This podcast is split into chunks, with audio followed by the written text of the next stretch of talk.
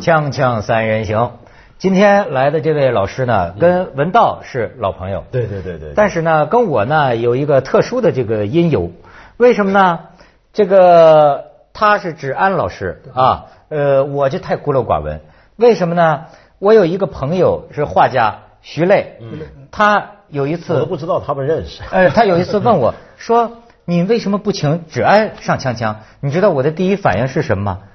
我说：“这人还活着吗？”那成了还魂儿或者诈尸了，是 吧？嗯你知道为什么呢？哎，我觉得我这辈子唯一一个人呐，是你的给我的这种印象。我长期以来，当然是慕名已久，嗯但我长期以来认为你是个旧人。死了一样。对，我认为你是周作人同一时代的人，你们或者跟费明那个，因为啊，我看过我过去看过的所有周作人的书，都写着是芷安编的，对，哎，加上这个名儿特有的这个韵味儿啊，因为我对你没有任何别的背景了解，呃，而且那个书呢也给我一种成就感，所以呢，我就觉得这个人我一直留下的印象，我说他活到今天嘛，那真高寿，我 您您实际上贵贵庚啊？呃，虚度是五十三岁，哎呦，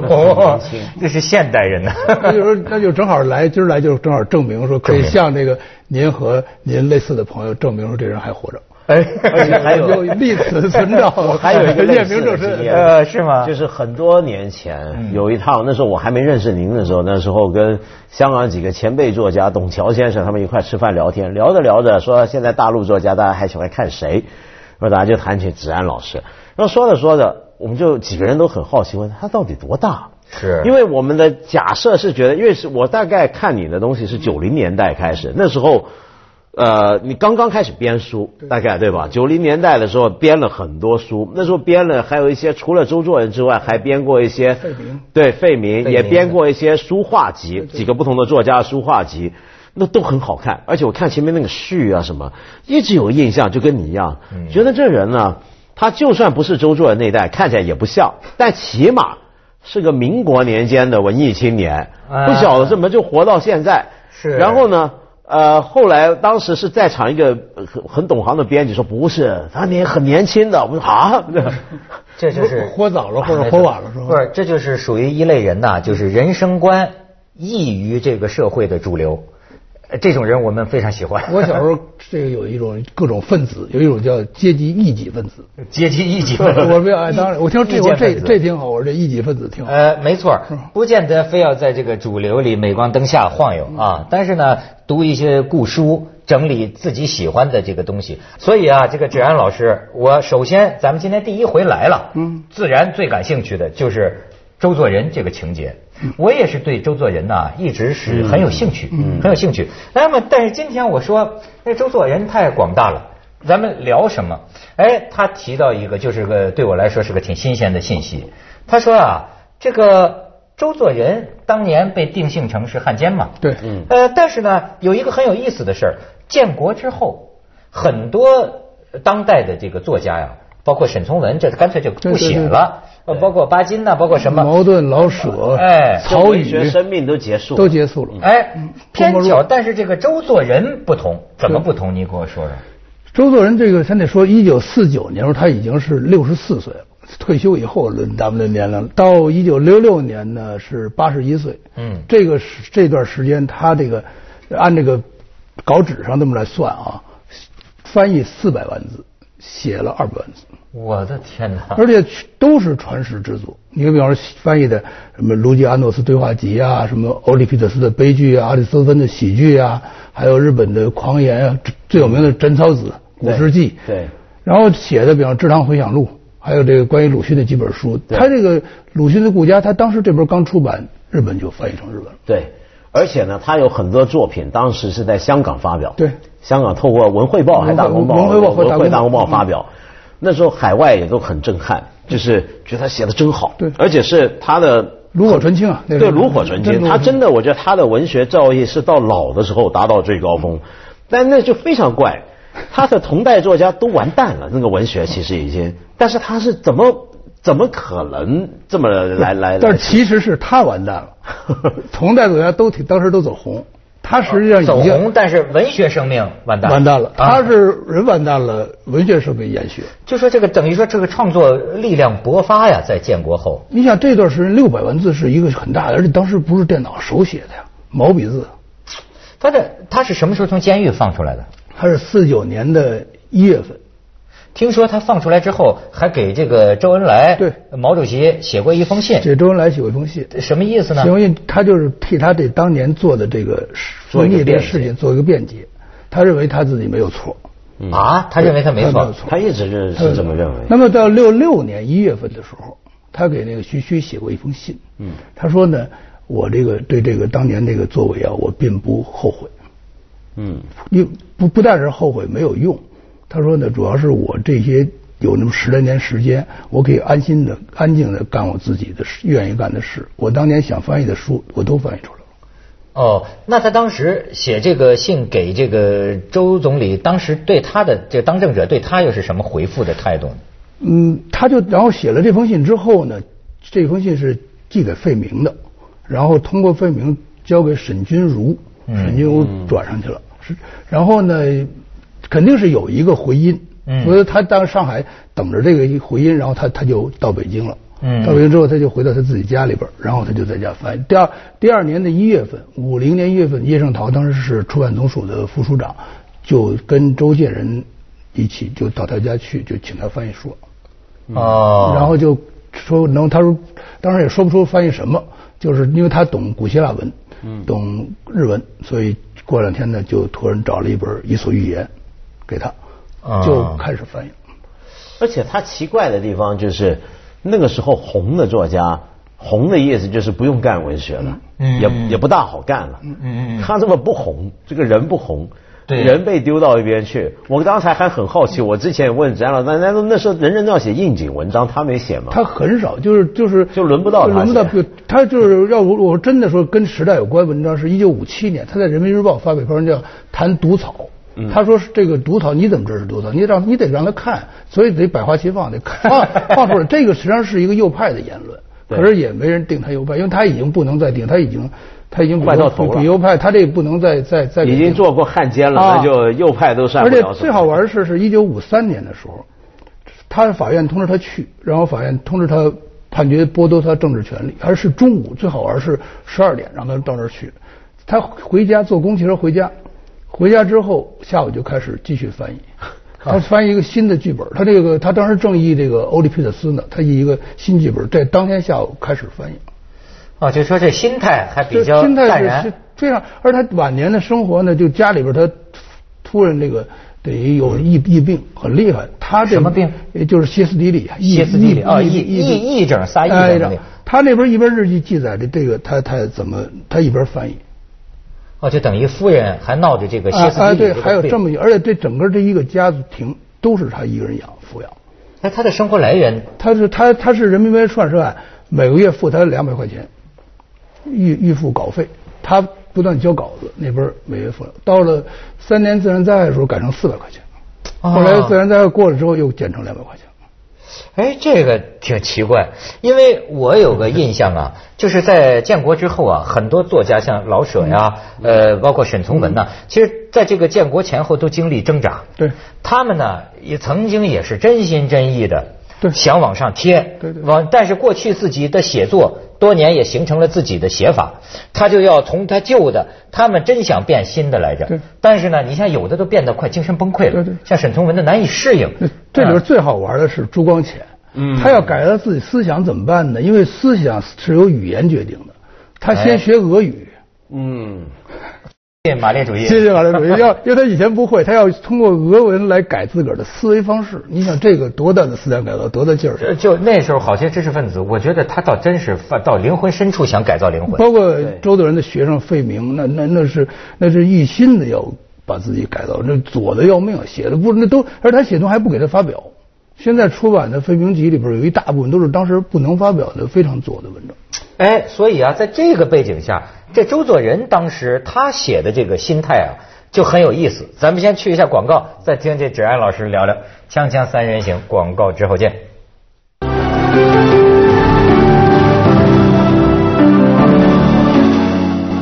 那就刚才咱说的，周作人当时有没有这种新旧思想的挣扎？他对新社会什么态度？他在一九四九年以后，在上海一篇报有一家报纸叫《易报》，他在《易报》写了很多文章，一一千多篇文章。啊啊，我经常一天写十篇， 这他是真是经常一天啊啊，一天往这记十篇文章，然后呢，大概发表了九百多篇。他呢，实际上跟这个新政权是在某一地方他是拥护的，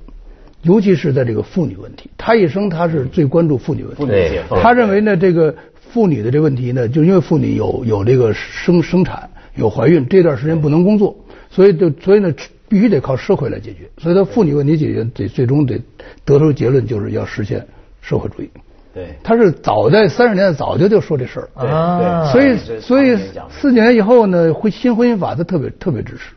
他特别支持写了很多关于新婚姻法的文章，对所以他对跟这个学包括知识分子思想改造，他并不完全反对这个事儿，他他是很讨厌这个一种假读书人的，嗯就跟鲁迅这样很像，他反对那种装模作样的读书人的。对所以这个，所以在某些地方，比方他主张这个，他替他自己辩解，最大一个就是道义之事公化对，就是说怎么理解什么意思？就是我做的任何事儿，这个事我主我所宣传的道理，最终要落实为行为。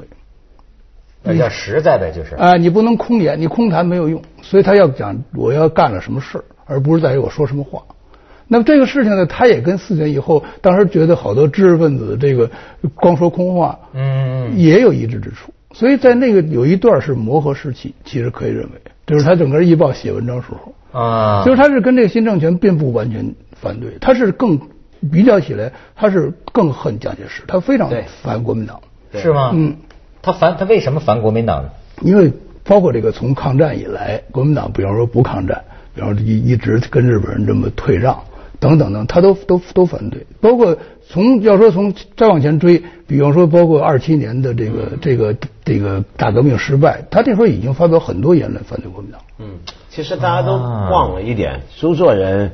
不是大家想象中的那种老人或者怎 么样，他是个新青年啊，他是个新人他是五四新青年啊，是他跟他他他们两兄弟对，都都是新人都是新人类啊。他你看他早年写的那些东西，他其实是个非常的大胆洋派，然后对当时的中国的旧一套有很多的批评反省的人。他是文章写的这个很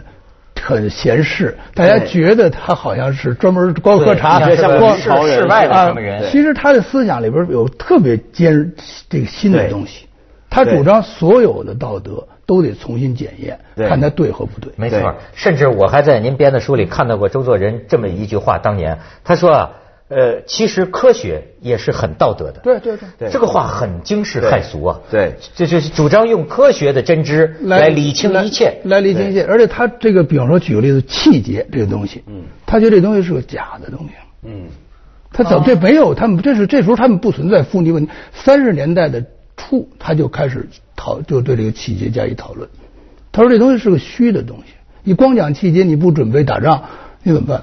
对。结果到最后呢，他就被谴责对没有气节，没有气 节 而且你看他以前，他从一开始那时候他倡导名人的文学啊，明代晚明小品，其实这里面一直包括什么？他对明派明朝的杏林文学的推崇，他喜欢李卓吾，他们就他其实骨子里他的兴趣爱好思想都是一个颠覆儒家传统的，他非常反儒家传统的一个一个一个一个状态。然后你又看加他上学，对呃他学这个古希腊文，对是吧？哎，他是不是有一种企图，就觉得想用这个古希腊发源的这种他他所谓认为很健康嗯的这种西方文明的源头，甚至于包括日本文化，嗯哎，来这个改良中国的文化？你觉得他有这么一个企图他吗？们当代人，他们那个年代大人都有这个改造国民性这么一个这么一个一个一个一个一个一个一个一个怎么说一个宏愿。嗯当时能不能改，其实事实证明国民国民性是一点儿也改 不了，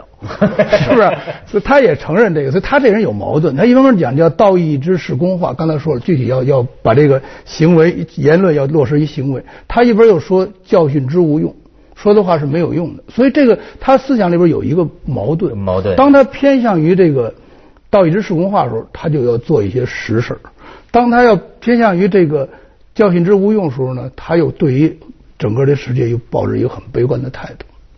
哎，那其实这个想起来，让人有一个很有意思的联想，就等于在建国之后啊，五十年代、六十年代，这种轰轰烈烈的这个社会运动当中，他好像相对还能躲在一个书房里写他的 书。不是他躲的，是给他派到这儿去了，因为他已经在这个整个这个边缘以外了。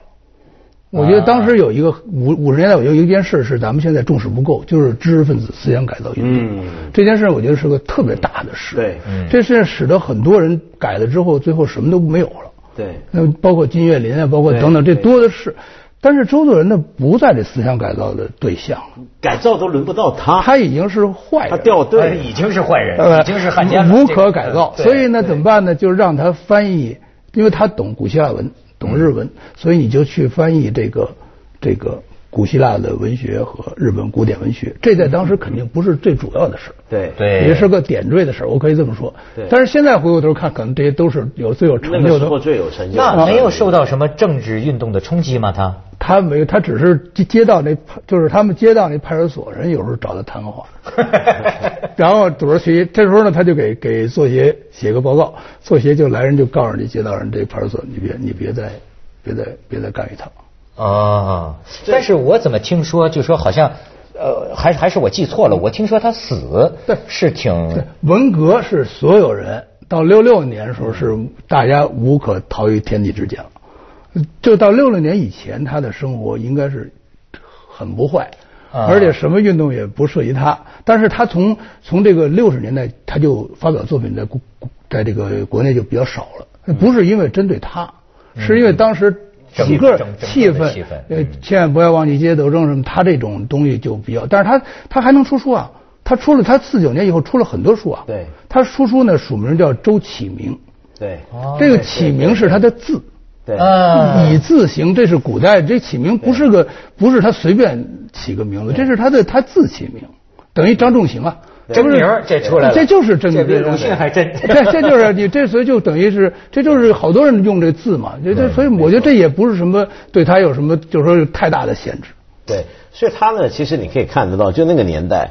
你就算连要改造，要去写应景文章，就算是讲拍马屁吧，都轮不到他。哦就拍马屁还得论资排辈，轮不到你。结果反而成就他了 ，成就他所以他刚才我说那，他给徐徐写这封信，就说的就特别好。他说我后悔没有用，但是我有这么一段时间，我把一生想做的事儿都做了。这其中有一最重要的事，就是他翻译这个卢基亚诺斯对话集。嗯啊，这个书呢，他别的书都是文学价值，这个书有一个思想价值。对卢基亚诺斯是个什么人呢？是个非圣无法的人，对这个人就是周作人。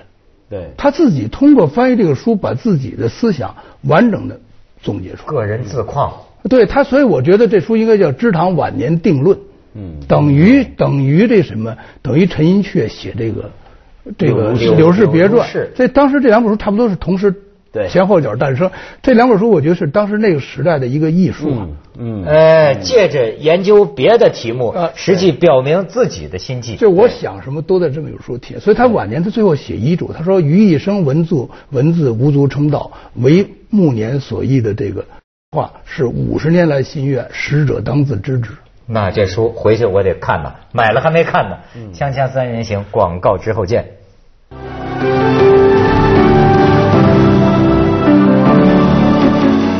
但是关于他这晚年传奇呢，老是说受则多辱，对这么一句话，周作人只是到六六年他受责多辱文化大革命开始那可是那时候是你不受也 多辱，全国人民全谁都多全受辱全国人民都受辱，所以这他也无辜。但是确实他活太长了，应该 说，因为他其实只活了八十二岁，可是他生那年是什么？是中法战争。嗯啊，中法战争到文文革，你说这得多少事儿？你你你想想，哎，你这么看，鲁迅是不是给气死的？这么说，他们家是有长寿史的，鲁迅要好好活着。他弟弟也活得还长，他弟周建人活九十多岁呢，哎呦，你看看，那是你说鲁啊迅这么些年寿命到哪儿 去了？ 鲁迅肺病 但，鲁迅他爸爸死的早，他爸爸他爸爸才活了三十多岁，对对他妈活得少，对啊可是鲁迅呢，也也不能这么讲，为什么呢？因为也很多人会觉得鲁迅还好没活那么长。对啊，没错，那你要是过了四九年，鲁迅怎么鲁办迅？活到三七年就有点麻烦了，对啊，是三七年你说鲁迅上哪儿去呢？对啊。比如说就鲁迅这种人， 49年他比起他的遭遇比谁都会更惨。到后来他这种性格你，现在提起这个话题，你认为这个这兄弟俩的这个恩怨呢，嗯是怎么回？他他到晚年对他哥哥怎么看？他呢是这样，他首先唯一都一件事情，就是这个兄弟失和这件事情，他是耿耿于怀耿耿于怀。到死都耿哎耿于怀他说我对得起他，他说我对得，我已经给他写那么多东西，我对得起他了。他说这，他说这事儿人只有人的力量，我怎么办呢？这是他写的，但是他在把他晚年他困难三年自然灾害的时候，他把他日记啊卖给鲁迅博物馆了。嗯他哦把这个日、这有一天的日记剪剪掉一行，嗯，这是他们家的家史。哎，那个秘密，你这方面的消息到底是 什么？咱听说的不是八墙角，这说来话长，这事儿得这得得是这事儿得这是得卖一个关子收钱我，看得是卖一个关子。但是这事儿我现在跟你说，这事儿首先在这儿肯定不是经济问题，不是经济问题。因为为什么经济问题？你咱们举我就举例，咱别忘了院儿里住着一个人，他妈，对，他妈可是在那个旧式家族权力可挺大。你像鲁迅找朱安，朱安是侏儒啊，这愣他妈让他找的，他都都接受。如果说仅仅是经济纠纷，他妈说你你你你们俩和好吧，他敢不听吗？哦，朱安是侏儒啊啊，。朱安是侏儒，鲁迅才多高个儿，鲁迅嫌朱安个儿矮啊。哎呦，嗯你想想，你这真是观察入微。 不是，你想想这事儿吧，然后他妈不无所不不干预这事，嗯，你想这就一定是他妈干预不了的事。我只是举这么一个反不证，是经济问题，我只是觉得没反正那，是就说就说这个事情一定是一个，你非说是什么事儿呢？我只能说它不是什么事儿，对吧？不是什么，但是是媳妇的事儿 吗？不是，甭管是什么事儿吧， 甭管什么事儿，是一个这个作为旧式家庭不能容忍的事，而且也不能干预的事，而且不能言说的事，啊，对吧？那到后来鲁迅对周作人呢，又是什么感情呢？鲁迅对周作人，比如说，我就举一个例子，就是在二五年的时候，周作人鲁北洋军阀开始通缉人的时候，二二六年，第一个第一个就鲁周作人托人去通通知鲁迅赶紧跑，还有这事儿。然后到二到了二七年的时候，鲁迅还给给人写信说让周作人赶紧谈，关心周作人接着下来为您播出还《西安楼冠文明启示录》。